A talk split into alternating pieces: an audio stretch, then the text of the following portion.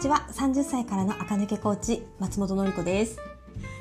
えっ、ー、と今回今回？なんと累計で、えっ、ー、とこのポッドキャストの聞かれた回数かな？再生回数が1万回を超えました。嬉しい。皆さんのおかげでございます。まさかね、1万回累計なので、あの、はい、聞いてくださったね、回数、あの、一人の方がね、たくさん聞いてくださったかもしれないですし、あの、あれですけど、すっごく嬉しいです。1万回ですって。始めたのが今年の1月だったので、そこからね、一応毎日走行はい、続けてきたんですけど、もうね、私本当にね、三日坊主のプロなんですよ。もう本当に何をやってもね、すぐ飽きて、すぐ興味移っちゃうっていうタイプだったの、タイプなので、はい、今、偶然にもね、あの、7月、8月1日か、今日からも8月1日なんですかね。あ、違う、8月1日？か。そうね、8月1日か。早い。あまでね、偶然にも続いたっていうこともあるんですが、もうね、すべてはね、皆さんが、あの、メッセージくださったり、聞いてますってね、言ってくださったり、あとはあの、フォロワーっていうのかな？このポッドキャストも一応ね、登録者数、ちょっと他で、アマゾンとかで聞いてると、あの、わからないんですけど、ポッドキャスト上の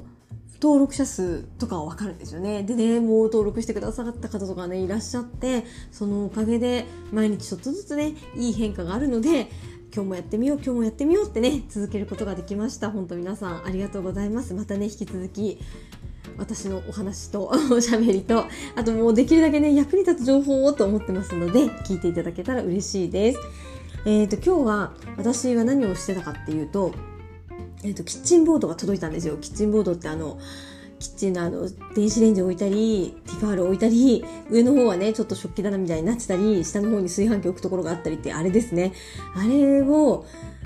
えー、が注文したのがね、やっと届きまして、設置しました。で、も設置したらね、今まで使ってたものとかを全部、あの、今晩、えっ、ー、と、出して、で、翌日に、あの、粗大ゴミ区のね、粗大ゴミの引き取りの方に来てもらってみたいなね。もうそれをやったので夜中までね、ヘトヘトで家を掃除しておりました。おかげさまでちょっとね、部屋が広くなったような。だけど、やっぱまだ全然ね、私の断捨離が足りてない。もう、キッチンとか特に、もうちょっとね、物を減らさないと、あの収まるべきところに物が収まらないとにかくね棚を買い足すキッチンボードをもう買ったのでねこれ以上他に何かを買い足すってことはやっちゃうとねもううちのお家がどんどん狭くなるので、ね、床の面積を食わないようにあとは作り付けのものでに全て収めなきゃいけないということなので、もうちょっとね、私物はね、うち少ないんですけど、それでもやっぱりね、引き出しの中とか開けてみるとね、いつ入れたっけみたいなものとか出てくるんですよね。なのでもうちょっとね、私キッチンのあの引き出しをちゃんと整理して物をね圧縮していきたいなってね思いましたで改めてねやっぱりおしゃれもそうですけどインテリアもねただ片付けただけではおしゃれにまではならないんですよねただうん、綺麗だなっていうだけ綺麗っていうか清潔感があるなっていうだけでおしゃれこの家素敵なんて魅力的なんだろうっていう感じにはねならないのでフォーカスポイントあのここっていう場所をねやっぱ作らないとダメだなってね改めて思いました。今まだれうち冷蔵庫も白でキッチンボードも白でキッチンの周りもね全部白なんですよね。なのでただのっぺらぼうの白い場所になっちゃってておしゃれでも何でもないって感じなんですよね。無機質になっちゃってて。かといってねグリーンは、まあ、フェイクならいいんでしょうけどあんまりこうねグリーンとか置いちゃうとうち猫ちゃんがいるのであんま良くないなとかね 思うとなかなかねあもうもうちょっとインテリアについてね考えなければっていうのともう一個ねやっぱりこういうのってプロに来てもらって全部一から指導してもらうのがね一番いいよねとかも思います。私自分はあの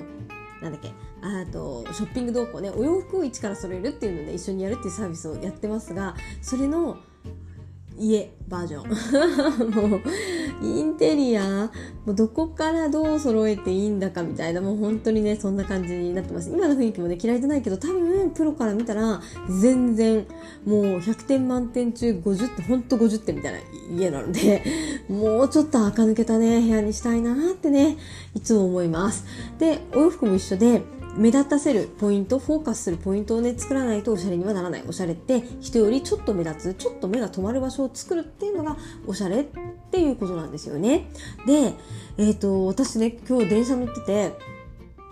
えっ、ー、と電車乗ってると向かい側の電車が、なんかね、駅で停車中で、私はまだ乗ってたんですけど、向かい側の電車も停車して、パッて開いた時に、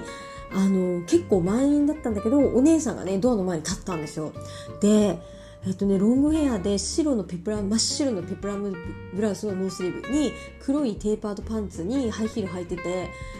もうすごいねもうほんとね1秒も見てないんだけどすごい綺麗な人っていう感じだったんで顔なんて見えないんですよ。見え私目も悪いし。だけどパッと見たらなんか素敵な人がいるっていう感じで目がふっと引きつけられたんですよね。こういうのがおしゃれとかね垢抜けてるとかねあの会社でね違うフロアの人から4階の人で素敵な人いるよねとか噂になっちゃうのってこういう人だろうなってね思うんです。すごく派手なわけでもないし何かパッと見何か特殊ってわけじゃないんですよ。だけど髪も綺麗にしてるお洋服のバランスがいい立ち姿が綺麗。もうこれでパッと1秒であなんか素敵な人がいると思ったんですね。でその方は多分ね背が高いんじゃないかなと思ったんですけど皆さんそれぞれ自分のフォーカスポイントとかね自分の売りポイントを探してみるのもねいいなと思いました。ここを見てってところにピント合わせてもらうとそこに目が止まって目が止まるってことはおしゃれ垢抜けにつながりますので自分の売りポイント。例えば、えーと、目の形が綺麗だなっていう方はビューラーでグッと上げてちゃんとマスカラを丁寧に塗るように仕上げるとかでもねいいですよね。多分それすごく本当に素敵な目元の印象がね、残ると思うんですよね。あとは唇の形が好きだっていう場合はね、リップね、常に潤いのね、綺麗なね、似合うやつをね、塗る。あの、例えばサマーさんだったら、ベビーピンクのね、うるうるのリップにしとくとかね、スプリングさんだったらジューシーなね、みかん色のリップをちょろっとつけとくとかね、それだけでもね、多分印象に残るし、自分の売りポイントだから絶対そこ綺麗だと思うのでね、一番綺麗なところにパッて目が行くと、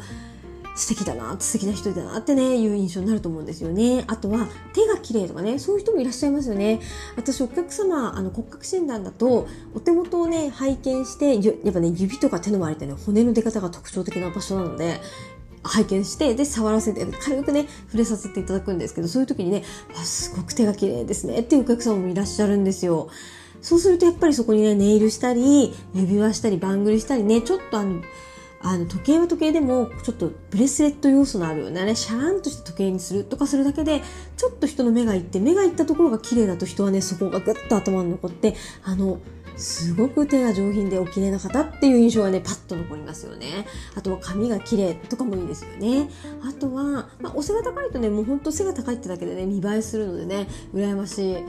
羨ましいですよね。あと鎖骨が綺麗とかね、膝下がまっすぐで綺麗。骨格ストレートさんは本当に膝下がまっすぐで綺麗な人が多いので、あの、割と細身のテーパードパンツとかね、シュッと履いていただくと、すっごく素敵です。で、テーパードパンツのまま足先までね、あの、ちょっとほっそりとした靴。で、あの、ほっそりとした靴でね、指先が痛くなりますっていう場合は、あの、スクエアトウとかでもいいので、ちょっとね、あの、シュッとしたラインをそのまま足先につなげるようなね、あの、お靴にしていただくとさらにね、スタイリッシュな感じが増すかなと思います。だから足が売りな方はね、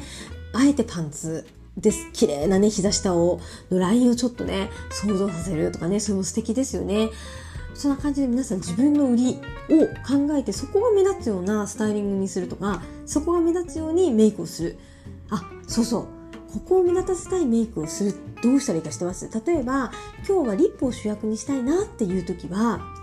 えっ、ー、とねベースメイクが終わったらリップから塗るんです。えっ、ー、とだから下地リキッドコンシーラールースパウダーで土台が出来上がりますよね。その後に一番目立たせたいところに最初に手をかけるとそこが目立つメイクになります。例えばリップを目立た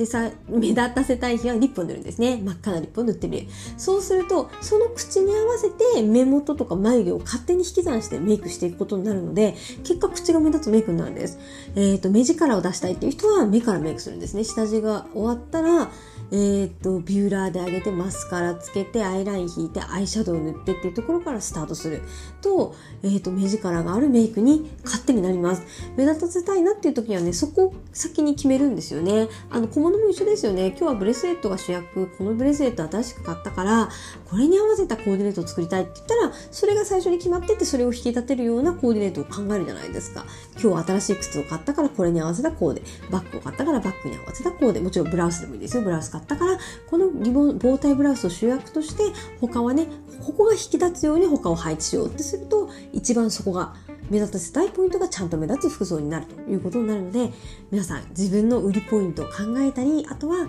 今日はどれが主役？服とかね、服とか顔のパーツでもいいので、今日はここが主役って決めてコーディネートを組んだりメイクをしてみたりすると、結構ね、違うイメージ、こう、新しいマンネリじゃないことがね、できるようになるんじゃないかなと思います。ぜひ、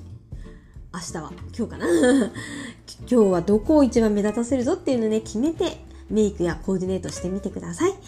今日も聞いてくださってありがとうございました。また明日も聞いてください。